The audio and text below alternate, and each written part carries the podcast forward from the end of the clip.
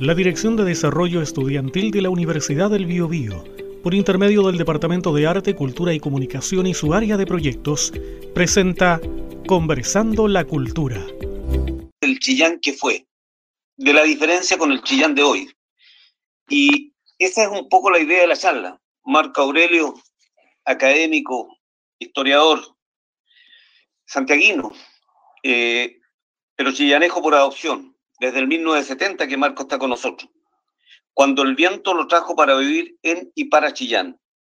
Formado en la Universidad de Chile, seducido por la historia y la docencia, formó parte de una generación fervorosa y hechizada que en Chillán ha hecho una siembra gozosa y escardada.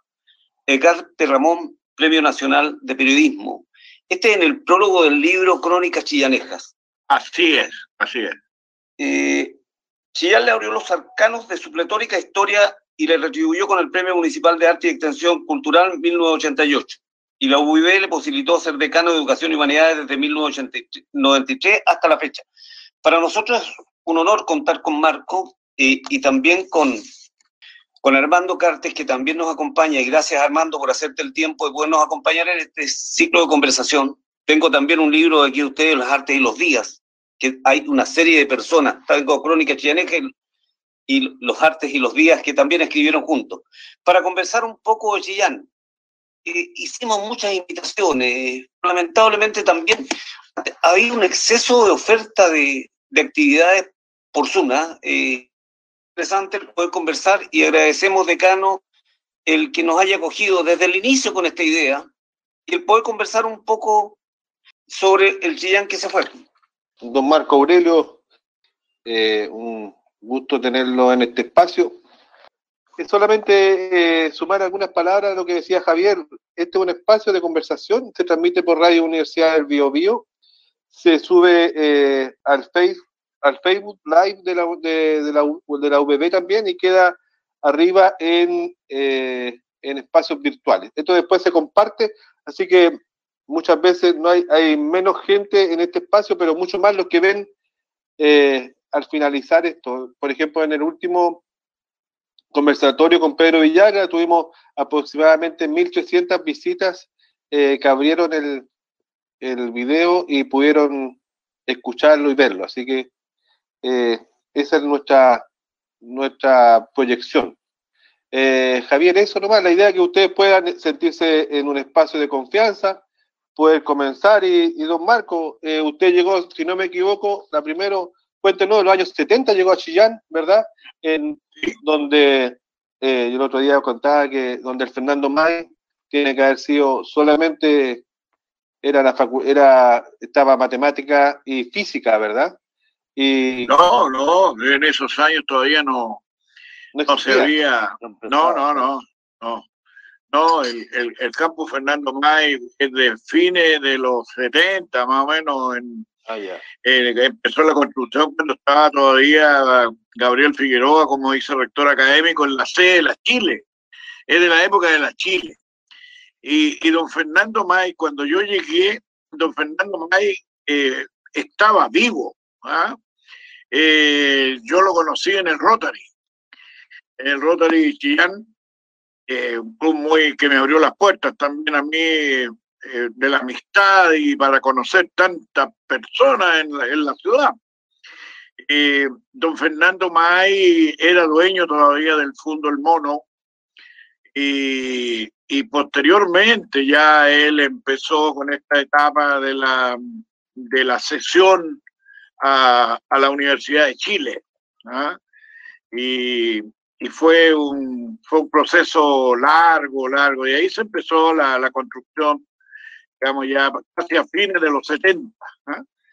Pero don Fernando May era un personaje, aquí era, era un hombre mm, bastante especial, bueno, y toda su familia, eh, nada menos que él era el esposo de, de doña Marta Colvin, pues, que eh, justamente, claro, ella, ella emprendió el vuelo como alguna vez, yo escribí eh, en algunos de los, de los artículos míos y se fue.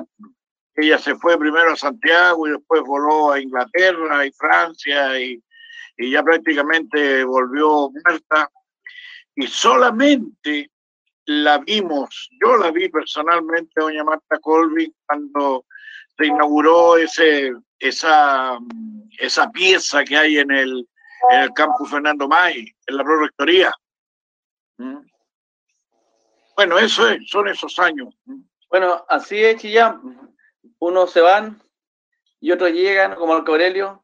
A mí me pasa que yo persigo a Chillán, Chillán no me persigue a mí. Siempre recuerdo el título tan poético de ese libro, Marco Aurelio, con Sergio Hernández, Norman Ahumada, Luis Guzmán, Me persigue Chillán, tan bellamente ilustrado, que tuvo la generosidad de Marco Aurelio un día de regalarme su ejemplar, lo que lo encontré fantástico. Y ahí entonces eh, siempre, si uno busca y, escarba, siempre encuentra un antepasado chillanejo, por el lado sagredo, mi padre, tenía unas tías chillanejas que justificaban frecuentes viajes, y después el viaje familiar se transformó en el gusto de investigar, y con Marco Aurelio hemos tenido mucha cercanía. Hace unos días atrás estuvimos comentando nuestro libro sobre los baños minerales de Chillán. Ahí comentaba en ese libro que escribimos con varios amigos sobre Chillán, las artes y los días, parafraseando a Y la verdad es una ciudad que le ha pasado lo mismo de Concepción. Partió como una ciudad a escala humana, caminable, con un centro que, que reunía mucha actividad y a poco se fue Chillán también metropolizando, igual que Concepción, llenándose de barrios, con desplazamiento digamos, más vehicular, conurbándose con otros centros cercanos, perdiendo esa intimidad que tenía quizá antes de los 50, pero ganando también lo que significa una ciudad más cosmopolita, más grande. La verdad yo creo que ambas capitales regionales han tenido un desarrollo paralelo y eso es algo que ha sido siempre porque Marco Aurelio fue el que escribió un trabajo, ¿no es cierto?, Chillán a 14 leguas de Concepción, algo así, tu trabajo, Marco Aurelio. claro. Como ambas ciudades surgieron unidas, creando una línea de frontera, mientras Chillán, le guardaba la espalda a Concepción, la abastecía, Concepción era la capital de guerra, la frontera, así que siempre Chillán y Concepción unidas, ¿no es cierto?, la historia, si fue así en la conquista, también lo es hoy día en este eh, siglo XXI que es punta. Así que por eso, si me invitan, siempre voy, y aunque no me inviten, llego igual. Sí, sí, es interesante porque nosotros tenemos una, mirada, una mirada de historiadores, ¿ah? eh, que es distinta a la mirada de cualquier otra persona. Eh, uno se da cuenta eh, de cómo cambian, de cómo cambian las ciudades. ¿ah? por ejemplo, el año pasado tuve la oportunidad de, ir a Buenos Aires, ahí al lado nomás de la cordillera. Pero yo había ido hacía 20 años a Buenos Aires, pero realmente no lo conocía lo que era Buenos Aires hoy día. Ah, es lo mismo que nos pasa hoy día. Y fíjate que hay un hecho que es bastante eh, pedestre. ¿ah? Eh, hace 10 años atrás yo salí al centro en el Paseo Arauco, en la Plaza de Armas o por ahí en los bancos donde uno, donde uno va permanentemente, pero a cada rato me detenía con personas a conversar, con amigos, amigas, etcétera.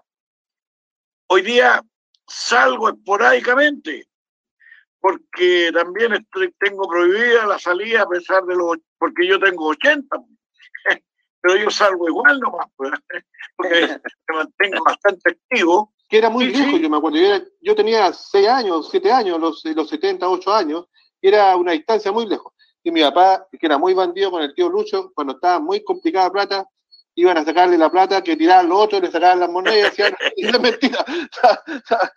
y hoy día esa, y el Raimundo hoy día está está súper cerca, está súper cerca, ¿verdad? Ese, ¿verdad? Algún personaje, cosas que... Mito, es que, es que el, el finado Raimundo fue un mito urbano, ¿ah? Y el, el, eso fue a comienzos del siglo XX, él era un, era un guasito. ¿eh? Él, él, él, vivía en, en Ningüe, Ningüe o Quirigüe, no recuerdo exactamente cuál de las dos, de las dos entidades, eh, y, y sus padres tenían una pulpería, la pulpería que atendía al, al, abastecimiento de la población campesina. Y no nos olvidemos que, que, que siendo región todavía, sigue teniendo más de un 30% de, de tasa de ruralidad. ¿ah? Más, más. ¿ah? Y, hace, hace cinco años atrás estaba eh, todavía con un 70% de, de conectividad, todavía le faltaba una conectividad interna. Bueno, y, él vino, al final Raimundo lo mandaron a abastecerse de productos para poder vender en la pulpería familiar allá en Ningüe o, o Quirigüe, no, no, no, no recuerdo exactamente. Y, él venía a caballo, si se viajaba a caballo, y en el puente Ñuble lo asaltaron. Y no solamente le robaron ahí la, el dinero que traía, el caballo, le robaron todo, sino que también lo mataron, pues, le dispararon con una escopeta. Entonces, eh, claro, hubo una observadora, alguien estaba ahí que vio cuando lo mataron. Así que los asesinos los pillaron. Ah, los pillaron y los lo, condenaron. Después, no, recuerdo si los lo, condenaron a muerte, no, recuerdo. Pero entonces quedó el, la, la animita, la animita que, que quedó ahí, que hoy día ya prácticamente nadie, nadie llega porque la carretera, el bypass y todo esto, hoy día todas estas cosas nos van alejando de, esos mitos urbanos. Pero el finadito Raimundo fue un, mito, un mito muy concurrido. ¿ah? Eso fue un, una muy graciosa. Yo, yo, yo conocí a tu padre también. Entonces, yo fui muy amigo de él. Generalmente nos encontramos para las campañas políticas. Algunos lugares, don, don Marco, algunos, por ejemplo, el Juanito, el Juanito, ¿cuándo nace en Chillán?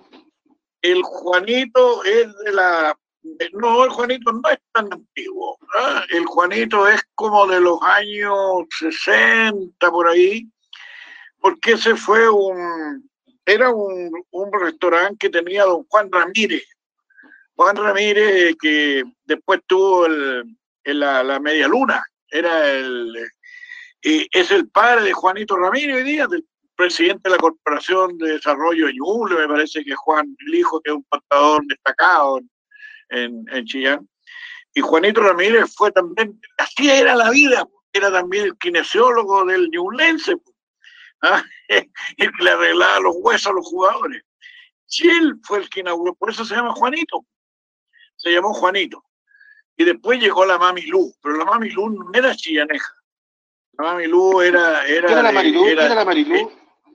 La Mami Luz. La, Mami Luz, Mami Lu era la, la, Mami Lu era la dueña, la dueña. Ah. Y la, pero la Mami Luz venía de Tomé, de, era tomecina. Era casada con un, con un detective y como a los 18 años ella tenía cinco chiquillos ya, Así que se fue de, de, de Benco, de, de Benco, hoy en día, de Tomé, perdón, y llegó a Chillán. Pero ella que heredó el, el, el, negocio de que fue donde se juntaban los normalistas, pues. Recuérdense que la escuela normal estaba en la Castilla. En esos años. Era, la, era, la, picada de los normalistas. Así como fue también. Claro, así como fue también eh, el, eh, el, el, negocio de don Juan, eh, el, el, el, que fue el Lonchamp, el famoso cabaret de Chillán, aquí el más famoso, que después terminó como el túnel en, en, Maipón. Ese era otro negocio importante, en, en Maipón. Ahí están los, los ese, esa era la, la, familia que, tenía negocios en, varias partes de Chillampo. Cornelio, y, y, ese el y, era la mamá del piano, ¿no? ¿De quién? ¿no? La mamá Lu era la mamá de, de Germán y de. De Germán, de, de la Olita, que es casada con Armando Péntola. Claro, sí, sí. Eh, hay otra hermana, el otro, el Gustavo. Gustavo, Gustavo también, que es dueño de los, de los Cardenales, del Hotel Las Cardenales y que, tenía la fue la concesión de la estación. De la estación claro. Sí, son, sí, sí ella, llegó con, como con cinco chiquillos aquí así ya, pero la mami Lu era encantadora, era una mujer agradable, era la, la en los tubes de guata, ahí era, era lo... Claro. Competía con Pancho Jiménez, Claro. ¿Cuál de estos el famoso piano que tú encontraste? ¿El piano perdido? ¿El piano perdido en qué cabaret era? Era el del, del Don Champ.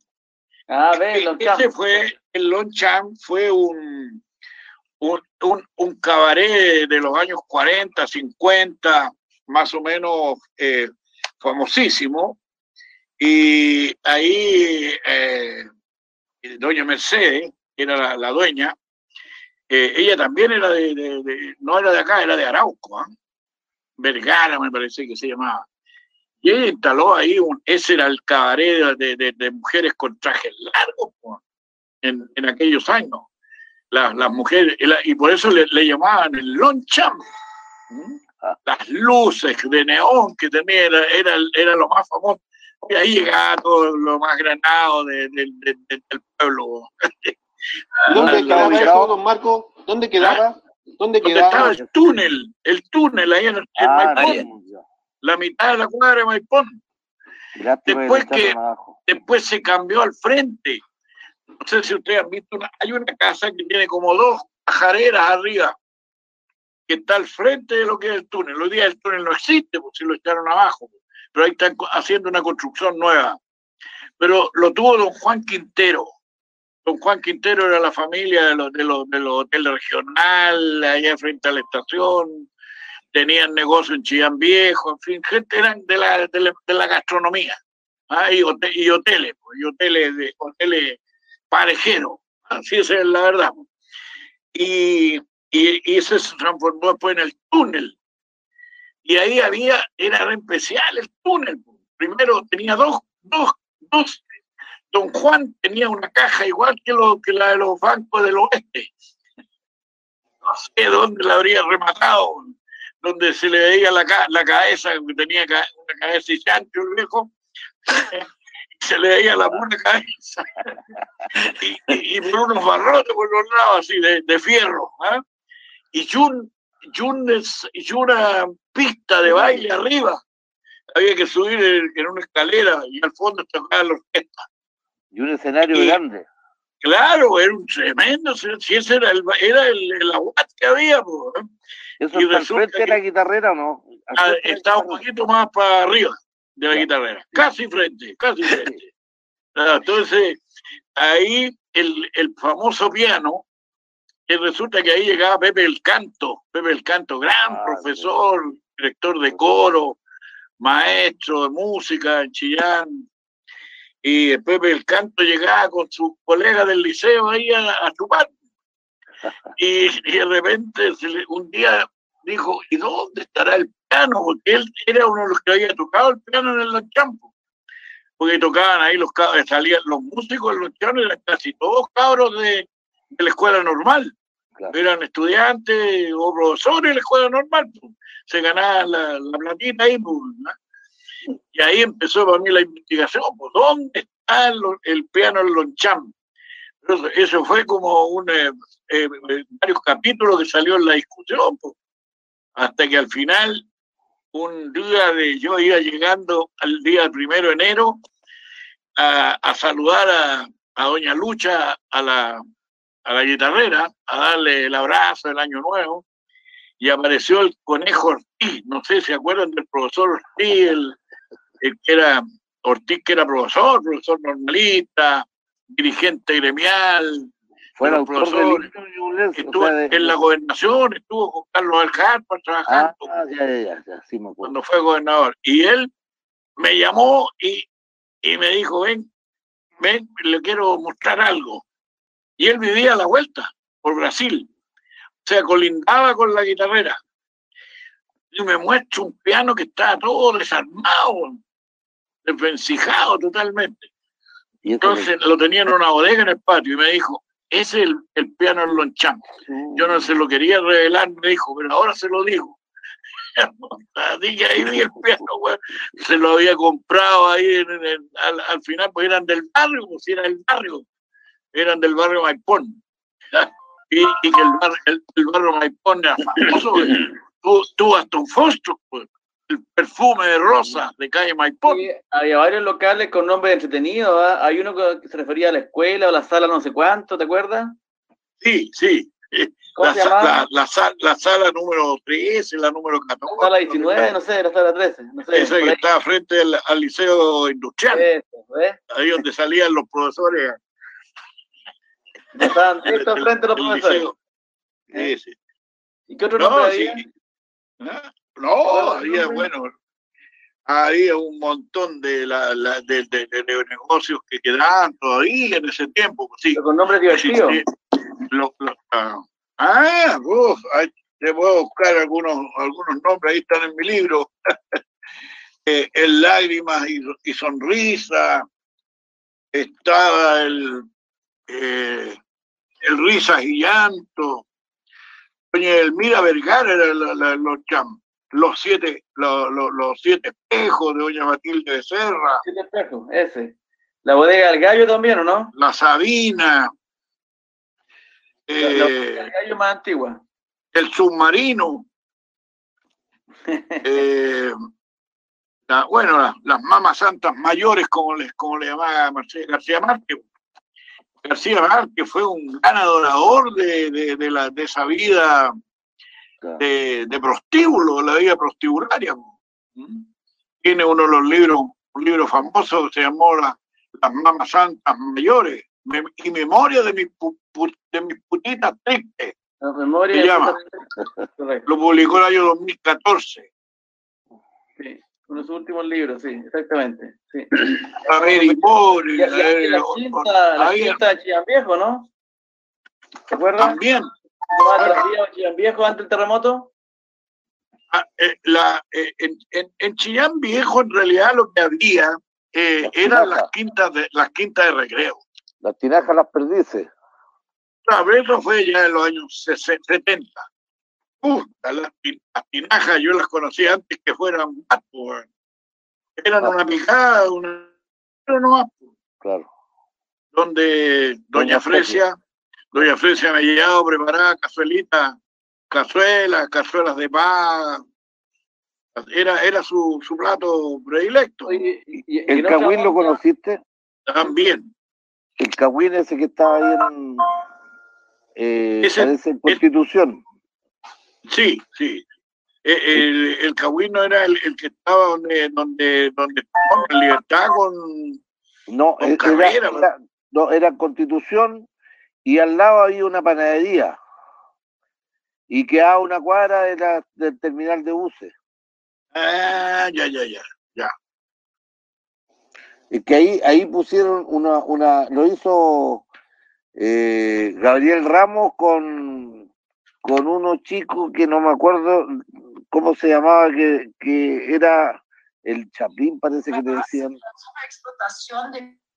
Y hicieron, y, y pusieron en un, tenían un espacio donde pusieron una, unas frases de, de Sergio Hernández murciélago, por ejemplo, como agua, agua, agua, como agua para el paraguas, qué sé yo, era, eran unos dibujos con palabras de...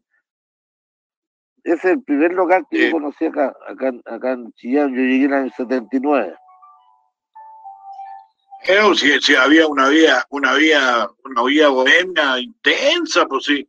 Decíamos antes yo que el, el, el, en Chillán, incluyendo el- la época de la del toque de queda, la vía se- eh, nocturna seguía igual, pues, si el problema era andar en la calle, pues.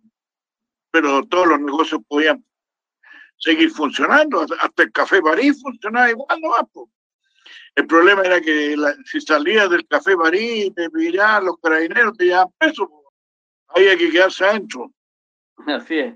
Oye, el otro día estuvimos conversando también sobre las termas y sobre el casino ilegal que había ahí, pucha que se jugaba, la gente, cuando era ilegal se jugaba tanto y cuando fue legal no jugó nadie.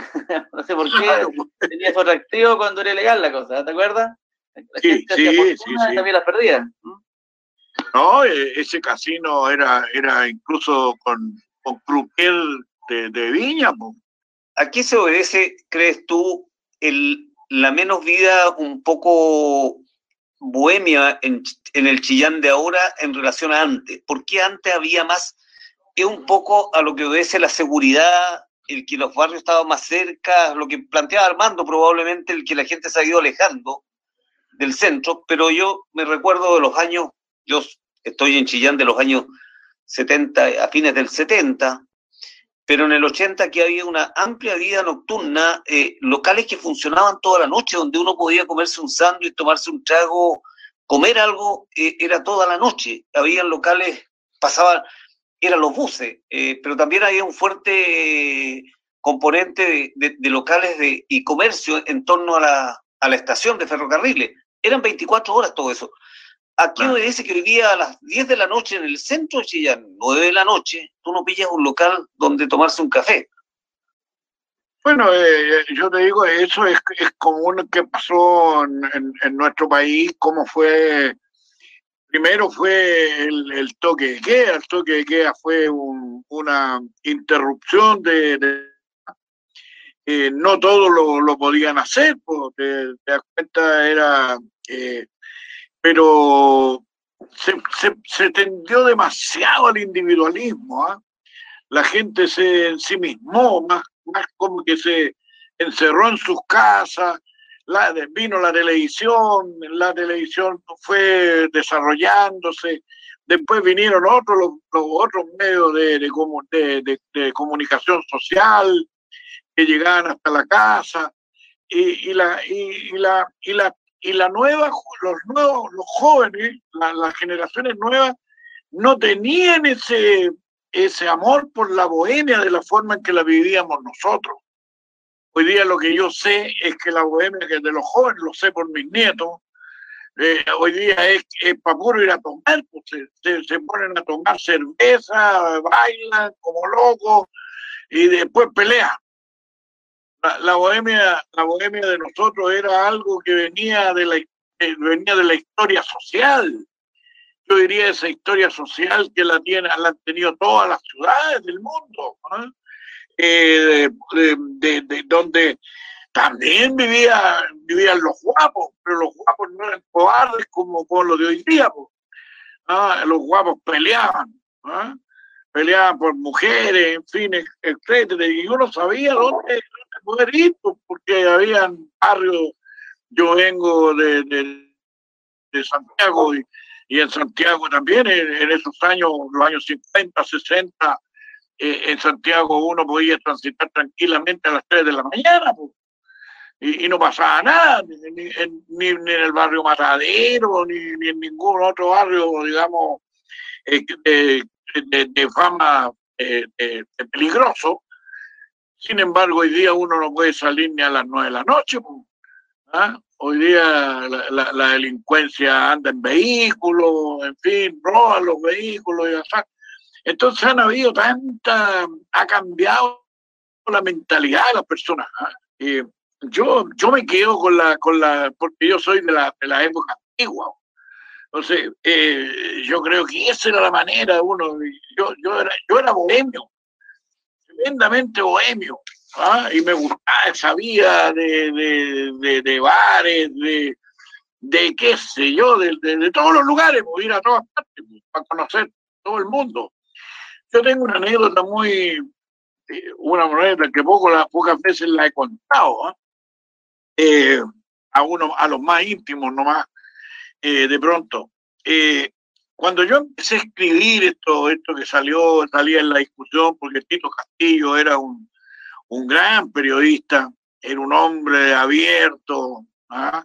era un hombre de una gran cultura, era un, era un humanista, y, y él me pedía que escribiera sobre eso.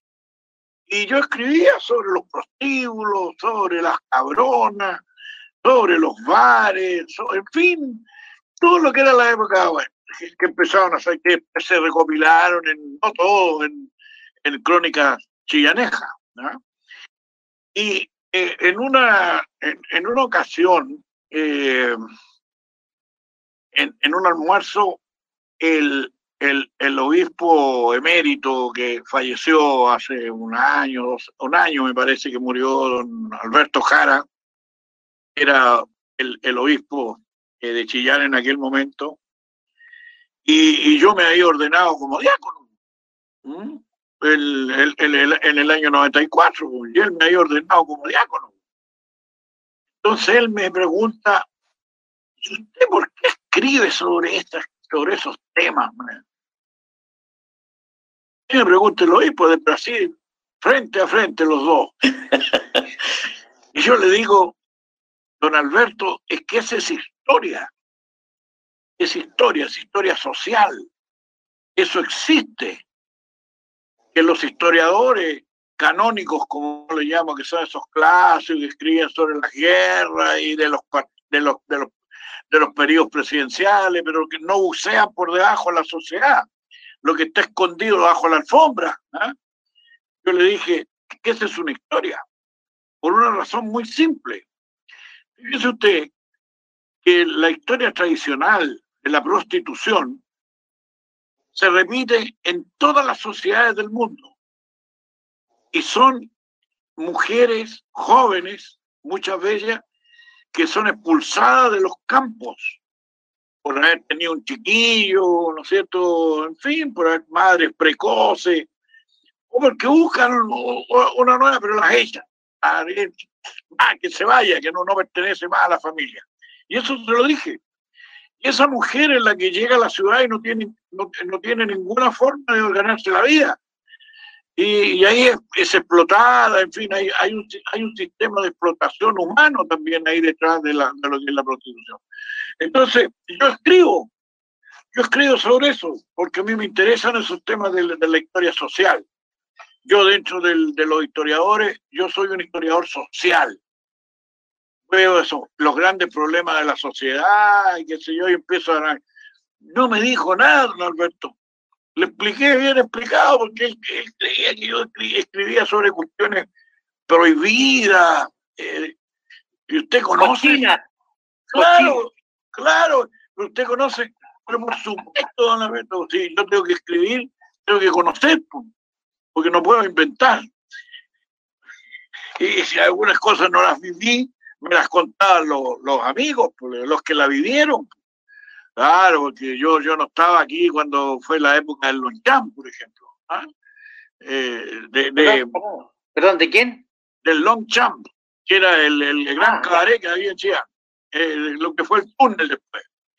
Yo no, yo no lo viví, pero me lo contaban, pues yo tenía grandes, eh, grandes cuenteros ahí que tenía un amigo taxista, Samuel Sandoval, no sé si lo conocieron alguno de ustedes, Samuel.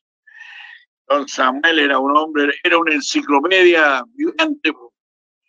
Bueno, murió hace más de 15 años ya, pero Samuel era gran amigo mío y él me contaba él llevaba a los, a los, a los, a los pituquines, los llevaba para los cham, y ahí lo esperaba, lo, esperaba él. Lo recuperaba. Sí, sí, sí. Así que eh, yo diría que esas cosas fueron alejando a la gente, porque la gente se empezó a, a ensimismar, la, la vida se hizo más cara también. Fíjate, era porque también había que tener billetón para salir a, a remoler. La remolienda, la remolienda no era gratis. pero además, además yo creo era, que... No era con bono del gobierno, po. No, no, si era porque así fue, po. Eh, yo me acuerdo que cuando, cuando apareció la, la tinaja, acuérdate Javier, que cuando aparecieron las tinajas íbamos cuando el dólar estaba a 37 pesos. Po. Entonces, los autos, los autos costaba más barato, la botella de whisky costaba baratísima, ¿ah? todo costaba mismo. Después el dólar sube a 200, 300, ahí ya capotamos, ya, volvimos, como decía, al, al, al, vinito, al vinito tinto nomás, como, como, como el, el, el, mejor oxigenante del mundo, como, como, como escribió. la, la, la, ¿cómo se llama la, la, la gran eh, escritora chilena, la que vivía en Estados Unidos? La, la se me fue el nombre. La, la, la, chica esta que es grande. Isabel Allende. Isabel Allende, la Isabel Allende. La Isabel Allende decía de, del, del, del mejor antioxidante del vinilo tinto pasamos al mejor vaso dilatador, que es el whisky. la situación económica no obligó a volver al antioxidante y dejar el vaso dilatador. Pero sorprendentemente, fíjense en un detalle. Un whisky antes era casi inalcanzable. Hoy día una botella de pisco relativamente buena vale 7 mil, 8 mil pesos. Eh, un gin, el bifitter, cualquiera de esos vale 9 mil, 10 mil pesos. Un whisky etiqueta roja vale del mismo orden de, de, una botella de pisco. Y probablemente se escapa un poco los negros, los verdes, los otros. Pero, y la botella de pisco se va bastante más rápido que una botella de whisky. Y la gente consume igual más pisco que whisky. Por lo tanto, también el valor, perdón Jorge. Sí. No. Estaba, de que estábamos hablando no cuánto cuesta en el súper, sino que estamos hablando de la linterna con, con seis pilas, po, pero, pero, pero, pero, pero, eso, pero eso, Jorge, también se refleja en la linterna con, con cuatro pilas. El, precio del supermercado te, la, te lo trasladan después. Por eso hablo que, que el whisky hoy día no es una cosa. En realidad, hoy día tomamos una cantidad de pisco y dura una botella de pisco dura una pasada eh, entre dos o tres personas. La botella de whisky te dura bastante más y el precio anda, no, no hay una diferencia abismante. Pero ustedes son lo suficientemente jóvenes como para recordar que alguna vez hubo pisco de 30 grados, y ese desapareció. Después viene, no hay menos de 35. Y los más consumidos son de 40 para arriba. O sea, antes había, antes había un, este pisco homeopático, así como que ese mismo pisco usaba la, usaba la mamá para eh, hacerlo el ponche culé, qué sé yo, pero ya no hay de eso. Pues. El control, el control de 30 grados. Claro, ya no existe eso. Claro, hay, hay, hay whisky más caro. ¿ah? A, mí, a mí me gusta el Jack Daniel, por ejemplo. el, el, Jack Daniel vale más de 20 lucas. Oye, a propósito de lo que preguntaba Javier, de esta historia que, bueno, yo llegué a chillar en el año 90, entonces tampoco no, no tuve una, una vivencia eh, anterior al golpe y, muy posterior. Pero yo, yo alcancé a, a, visitar los últimos, los últimos bastiones, digamos, de la, de la bohemia eh, chillaneja. Fue muy interesante conocer los últimos los últimos vestigios. Los estertores. Claro, exactamente, los estertores, porque por lo que yo sé, en, alguna época, bueno, yo vengo de Santiago, y en Santiago eh, sí existía, po, sí existían el, eh, lugares, pero notables, notables, ponte tú. Bueno, hoy día muchas veces, cuando yo reviso internet y reviso esto, yo estoy conectado a un a unos grupos de eh, Santiago Antiguo, Entonces, aparecen fotos, ponte tú, de la sirena, aparecen... Sirena, espectacular. Claro, y aparecen fotos, qué sé yo, y recuerdos de, no sé, de, lo que hoy día es el, el Paseo Huérfano, donde estaba el Bimbambún, el Picaresque que estaba en Recoleta. Eh, eran lugares geniales, ¿eh? geniales. Bueno, como todos sabemos, después con el toque que queda, todo esto ya se cerró, qué sé yo. Pero yo iba a la pregunta que decía Javier. Esos fueron lugares de convivencia republicana, por, por decir un tema así bien, bien, bien recurrido, pero que generaron, generaron, generaron eh, lazos, ponte tú, reuniones, amigos, qué sé yo, y que era una manera yo diría, sana de divertirse, por lo que yo me recuerdo de mi padre, los amigos de mi padre, qué sé yo, que esto no era un tema de, ni siquiera delincuencial, sino que eran lugares en los que la gente compartía. Y eso en un momento dado se terminó. Entonces ya no hubo más de eso y tuvo que pasar eh, toda la dictadura y de pronto reaparecen algunos lugares pero que ya no son para gente de la edad nuestra. Entonces ahora, como, como bien dice el Marco, ¿qué hacen los cabros ahora? Van a la discoteca, eh, pagan un, un, cover y después y curarse, y curarse. y después pelear. Después pelear. Curarse, y salir y, llegar a la calle y agarrarse a coscachos por nada, no sé si será muy importante el tema. Pero esa manera de que no creo que sea divertirse, ¿eh? pero esa, esa bohemia, esa bohemia de, de, ponte tú, a ver, yo, estoy recordando Santiago, ¿cómo se llamaba este bar que estaba, este café que estaba en la Alameda? Ay, el que... El negro bueno, por ahí. No, no, en la Alameda, que cuando el dueño lo abrió, agarró la llave y la tiró al, al, al, resumidero. Digo, esta weá no se cierra más. y pasó, y pasó no sé cuántos años, años de años que nunca se cerró. Increíble. Estaba en la esquina, en la esquina de la Alameda con Arturo Plan, me parece, también. O por el frente, yo ahí yo, mira, yo alcancé, como digo, yo llegué tarde a todo, pero eh, que nunca se cerró. Y además ahí eh, juntaban artistas, poetas, o sea, sí, el, negro bueno. Periodistas, qué sé yo, y, y, y, periodistas que salían de ahí a las 12 de la mañana y escribían su nota y después aparecía en el diario. Entonces, era una manera de, de concebir la vida en su ámbito nocturno y en su ámbito emocional y con todo lo artístico, cultural, que ya no existe y que con la dictadura se perdió. Claro, había, había, había en Santiago un, un, eh, un, un, bar que está, el Colonial, que está frente al Teatro Santiago, a medio, a metro de la Plaza de Armas. Yo ahí me juntaba con los periodistas del Mercurio. Yo tenía muchos amigos que eran compañeros de, que habían sido liceanos míos, eran, eran jefes de reacción, en fin, ahí me juntaba con ellos en el. Entonces, bueno, se vivía en esa época, pero en Chillán se vivió también en Chillán se vivió en otra, eh, había en otro atractivo, yo diría como lo, como lo que decía Javier, eh, había mucho, mucha variedad, mucha variedad en Chillán. Eh, hoy día está eso reducido a lo que es la avenida argentina. ¿Mm? La son pubs de, de, muchachos nomás, po. Claro, y, lugares de, comida, y lugares de comida que dan los cabros. Entonces que uno no, uno hace el ridículo uno ahí es chancho en misa. Irse a meter a una de esa a esta edad ya se ríen los cabros.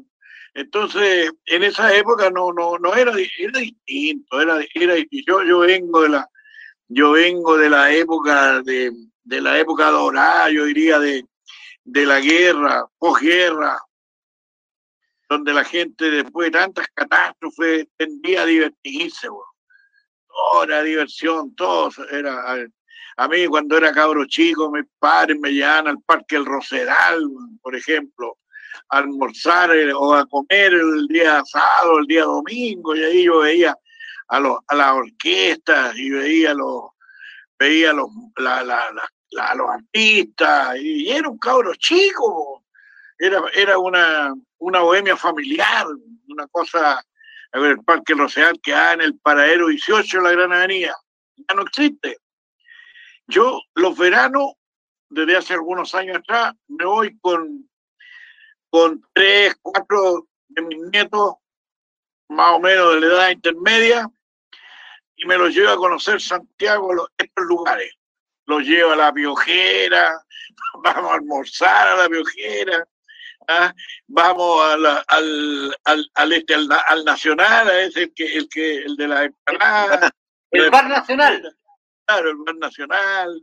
¿ah? Los, llevo al, al barrio, al, al, al, que está en la estación central, el, me acuerdo cómo es que se llama el está por un costado de la, de la línea Stern, por ahí, eh, es famoso en Santiago, como Las Tejas, los llevo a todos esos lugares, pero también vamos a los museos. vamos yo los llevo al, Estadio Nacional para que conocieran los que no lo conocían, los recorrimos enteros, en fin. Entonces, y voy buscando lo que era antes, lo que era antes, y ya lo único que encuentro son puros edificios de departamentos, puros, puros edificios de departamentos, eh, agencias de, la, de las telefónicas, hay farmacias y se acabaron los, los, los boliches. digo una cosa, de repente, eh, cuando el, más bien en el buen tiempo, yo salgo a, al centro acá, en Chillán, y de repente digo, tengo ganas de tomarme un Borgoña. Y de repente ando buscando. Y resulta que, que fuera de la Sociedad de Empleo Comercio, fíjate, en el centro no hay ningún bar. Pues los otros son del Gran Hotel. El centro español ya se acabó como bar. Hoy día es un restaurante, ¿no? ¿Ah? Y, y, para de contar, entonces hay que ir a meterse en los chincheles del mercado. ¿Te cuenta? Entonces, la, la pasa es que en Chillán también se acabó, fíjate, en el centro. Un bar, no hay bares. Y el bar es algo, es algo, eh, es parte de la cultura urbana. Lo cambió por el café, Marco. Se cambió por el café. Pero existe un público para lo que tú dices. Oye, yo un poco quería hacer el símil ¿Tendrá algo que ver con el público universitario que en un minuto determinado las universidades nuestras, tanto la de Universidad de Concepción como la nuestra, en un minuto cobijaban gente más de fuera? Y hoy día, paulatinamente, con los últimos años, el público es más de acá, por lo tanto, no, no tiene esa independencia que tenía el universitario antiguo, que salía de su casa y un poco quería vivir la libertad, que implicaba vivir solo y cuidarse solo, tener sus propias normas. Hoy día todavía están apegados a las casas. Entonces, ¿Tendrá que ver algo con eso el mundo? Porque yo me acuerdo que, cohabitaba mucho tiempo, cuando uno salía a estos locales, la gente universitaria, muchachos universitarios que cohabitaban con uno que salían los que trabajábamos en ese tiempo, los años 80, era, era, era ese público el que se daba. Claro, claro. Fíjate que yo me acuerdo que yo iba con, el, con, en los 90 ya más, con, el, con el Aldo Benmucci, cuando era alcalde, íbamos y el, el, eh, el, el año, el, el, que era, el, ¿cómo se llama? Que era, eh, era administrador del estadio, que era ah, como, como, ayudante. Ya, ¿ah? estamos, ya estamos desclasificando archivos. ¿ah?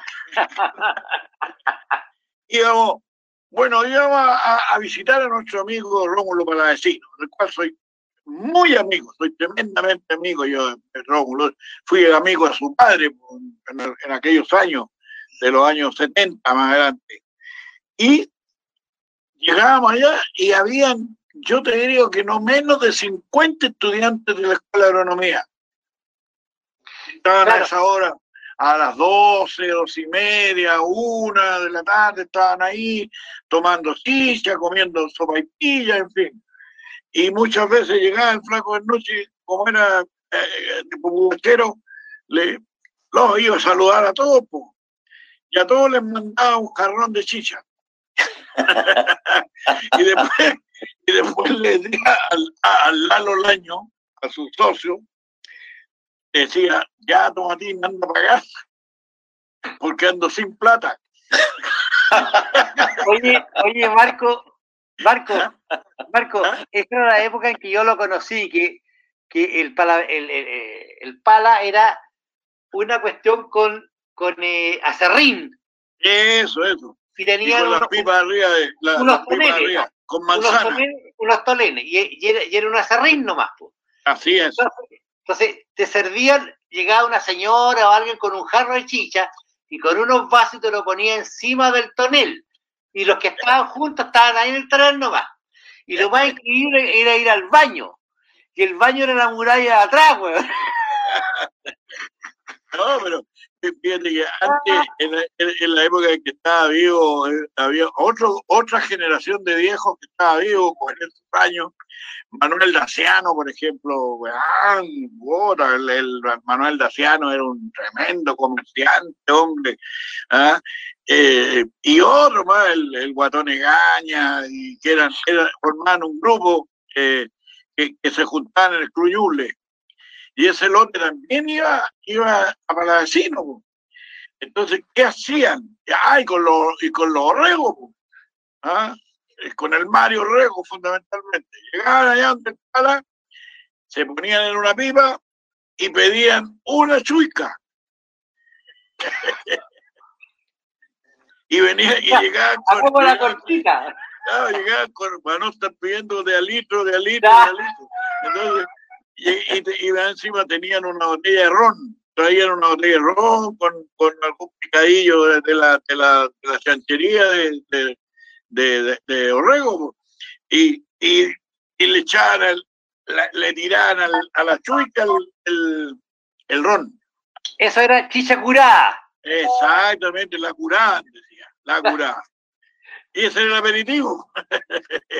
oye, oye eh, vamos un poco, disculpe, porque tenemos cinco o siete minutos más de, de Zoom. Eh, vamos, para ir cerrando más o menos unos 5 o 7 minutos más para que no se nos corte un poco, pero ha sido interesante un poco recordar y, las vivencias un poco del Chillán que se nos fue y que como todos peinamos algunas canas aquí, lo recordamos con bastante añoranza. Eh, yo creo que sí, yo creo que la, vida universitaria ha tenido algo que ver, ha, ido cambiando. De paralelo a eso también los sistemas estos los medios sociales que también permiten acercarse de otra forma. Pero Marco, nos gustaría que tú pudieras ir concluyendo un poco el Chillán de hoy, el Chillán de ayer, las vivencias incluso en términos políticos. Te tocó vivir épocas álgidas, 70, 73. Te tocó épocas difíciles después del 73 para adelante. Y hoy día de nuevo estamos viviendo, hoy día coyunturalmente un paro de camioneros, paro por otro lado. Entonces hay una situación que también eh, ¿Cómo es un poco en términos políticos? Bueno, yo, yo diría que la política en Chillán se vive distinto de que en, las ciudades grandes, ¿ah? eh, porque de todas maneras, siendo una ciudad ya que, va pasando a una etapa más, más moderna, le digo yo, yo siempre sigo pensando que Chillán vive la, fiesta provinciana, como alguna vez la, la, relató un, escritor chiganejo. ¿ah?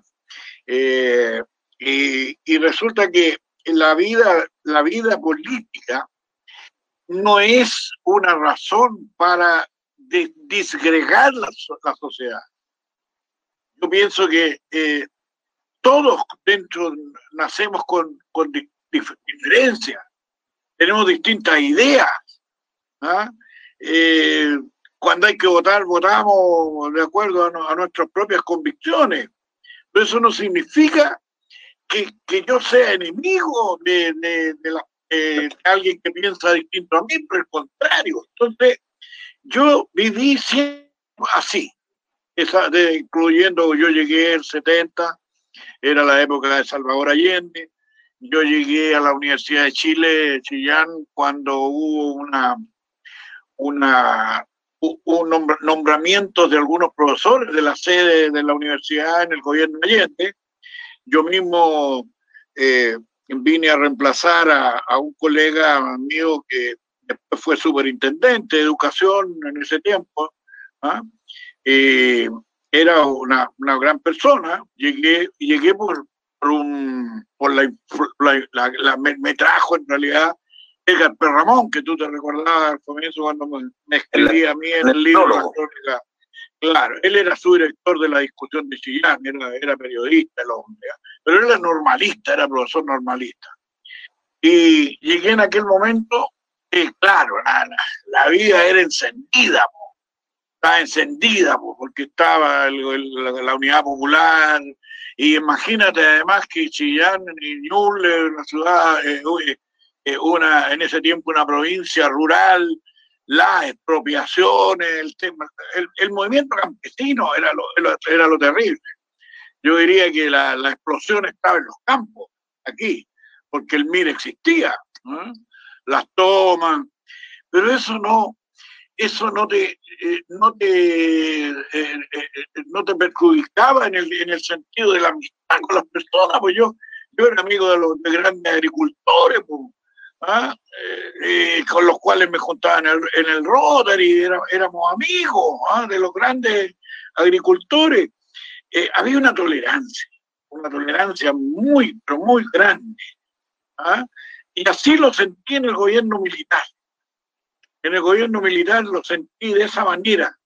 Lo sentí como que eh, uno vivía bien, tranquilamente, Sí, sí, sí, no, no era, no era un, político de, activo, de actividad. Te das cuenta de, sino que incluso yo, yo fui, llegué a ser amigo de, algunos militares muy connotados acá en la, incluso a mí me nombraron en el, en el comité cuando era la, el, el asunto de la, de la regionalización del año 74, 75, 76, 77, Edgardo Lacerda, que era coordinadora, era, era, el presidente de los agricultores, él era, era coordinador de la gobernación y era, era coordinador de todo ese tema del, de, la región, de, las, cómo se iban a integrar las comunas, en fin.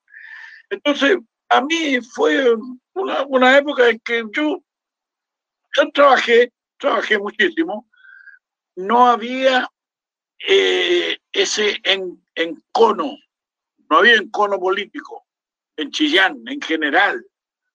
Las cosas, no sé, se, se, fueron eh, enrareciendo con posterioridad. Hoy día no sé Yo realmente estoy retirado de, de, lo único que estoy ahí mirando nomás, porque estoy con la política de, observar, no, no nada de estar muy activo en, este sentido, pues ya, ya creo mejor que si me consultan, respondo. Eso como, como decía un amigo mío en la política de la lechuza. ¿ah? Mirar, fijarse mucho y hablar poco. Entonces creo que eso fue la historia, pero eh, yo no, no lo, lo, lo, noto, eh, había mucha amistad. La amistad superaba los los límites de la...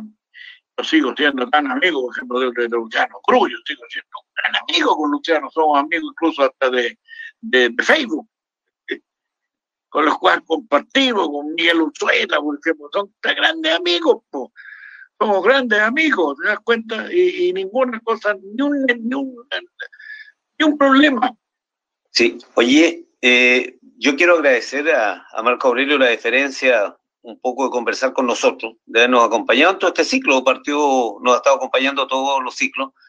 La próxima semana quiero invitarlos, está Patricio Martínez con alguna, con la historia un poco de la música también ahí, un poco también con Chillán, y invitarlos para esa fecha. Efectivamente, recordar un poco el Chillán, yo creo que Marco nos llevó a algo que es fundamental, que es el nivel de la amistad que mantenía este Chillán, donde todos nos conocíamos donde todos con diferencia probablemente nos respetábamos. Sin lugar a dudas deben haber habido excesos y no queremos soslayar los excesos que se pueden haber cometido en unas u otras etapas, no, no es la idea.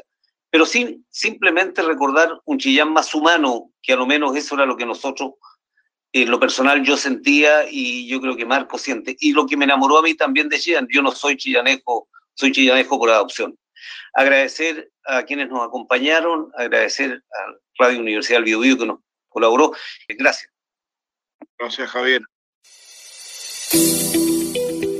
La Dirección de Desarrollo Estudiantil de la Universidad del Biobío, por intermedio del Departamento de Arte, Cultura y Comunicación y su área de proyectos, presenta Conversando la Cultura